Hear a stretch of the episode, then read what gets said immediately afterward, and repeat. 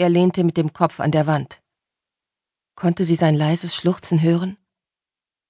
Sie schlang von hinten ihre Arme um seinen Körper, legte ihren Kopf auf seinen Rücken und begann sein Haar zu streicheln. Du musst mich gehen lassen, wenn du mich liebst. Warum? wimmerte er.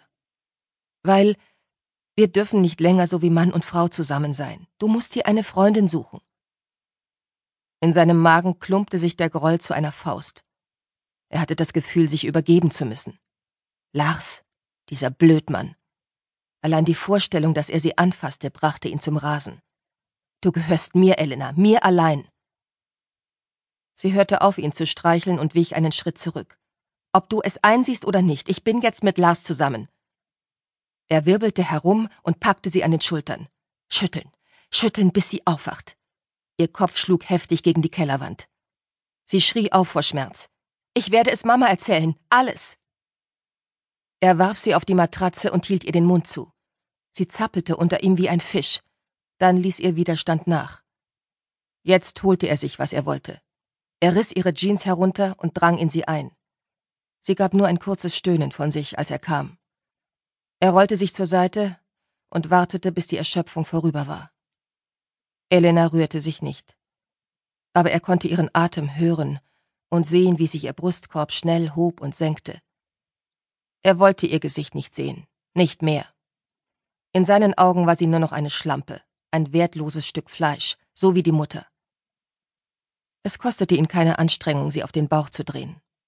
Noch einmal drang er in sie ein, holte sich nun das, was er bisher nicht haben durfte, weil sie nicht wollte, dass er es so macht. Er war wie von Sinnen. Elena jammerte unter ihm, denn diesmal fügte er ihr Schmerzen zu, bewusst, mit ganzem Herzen. Wie besessen hämmerte er mit seinen Hüften gegen ihr Becken, vor und zurück, rammte seine ganze Wut in sie hinein. Er ließ sich Zeit, wollte es nicht so schnell zu Ende bringen wie beim ersten Mal.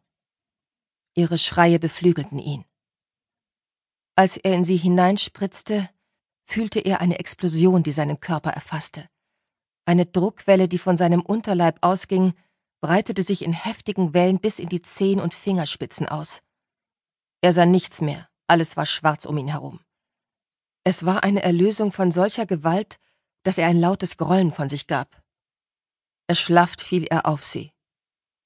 Völlige Leere umfasste ihn. Er wusste nicht, wie lange er so auf ihr gelegen hatte. Irgendwann bewegte sich der Körper unter ihm und holte ihn aus der Besinnungslosigkeit. Er rollte sich herunter. Blut klebte auf seiner Haut. Elena versuchte aufzustehen, doch ihre Beine knickten weg wie Streichhölzer. Ein heftiges Zittern schüttelte ihren Körper. Er stand auf und versetzte ihr einen Tritt. Sie fiel erneut zu Boden. Ohne sich nach ihr umzublicken, verließ er den Kellerraum schloss von außen die Tür ab und löschte das Licht. Sollte sie im Dunkeln liegen, die Nutte. Beschwingt lief er nach oben, machte noch einmal auf der Treppe kehrt und ging zurück. Die Schaufel, die brauchte er noch. Als draußen die Dunkelheit hereingebrochen war, setzte er seinen Plan, der in den letzten Stunden in ihm gereift war, in die Tat um. Der Garten hinter dem Haus war groß, und direkt bei der Kastanie konnte ihn niemand beobachten. Genau hier begann er mit der Arbeit, grub bis zur völligen Erschöpfung. Erst als seine Hände so grausam schmerzten, dass er den Griff nicht mehr halten konnte, legte er die Schaufel weg. Er war zufrieden mit dem, was er heute schon geschafft hatte. Später würde er so lange weitermachen, bis das Loch tief genug war. Nach einer ausgiebigen Dusche bestellte er sich eine Pizza.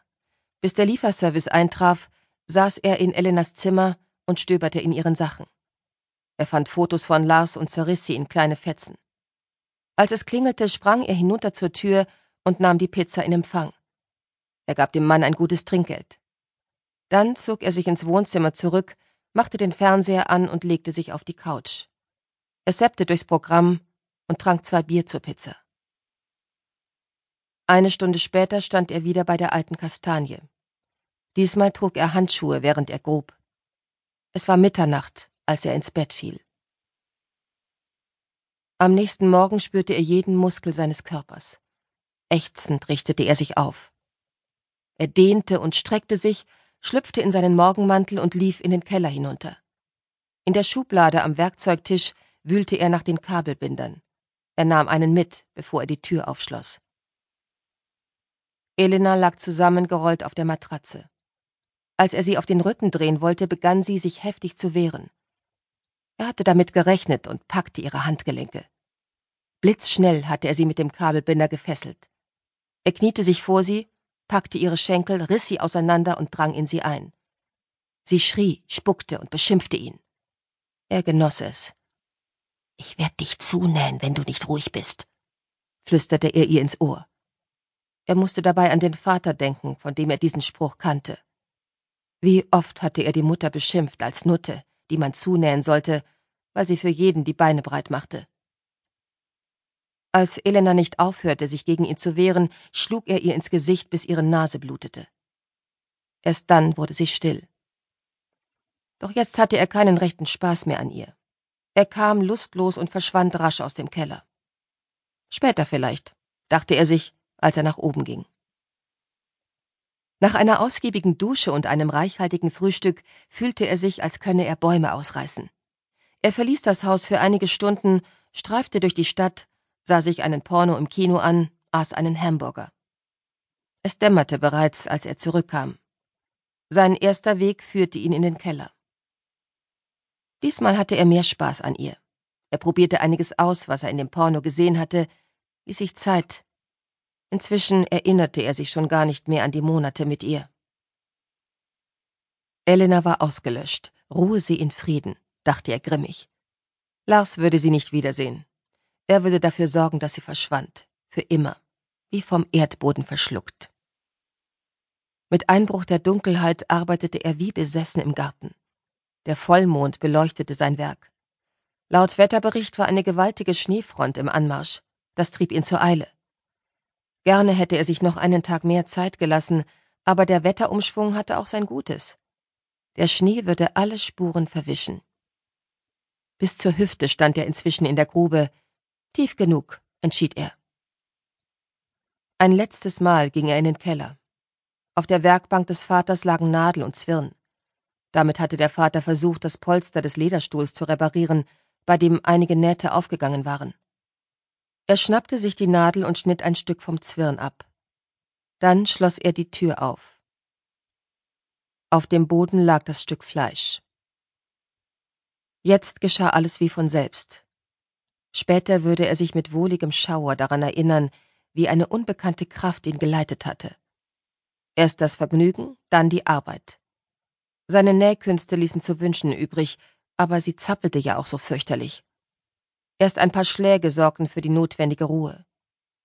Konzentriert vollendete er sein Werk. Als er fertig war, legte er sie über seine Schulter und trug sie nach oben. Wie einen Sack Kartoffeln ließ er sie in die Grube fallen, dann schaufelte er die Erde zurück in das Loch. Er sah sie noch zucken, dann verschwand sie unter der Erde.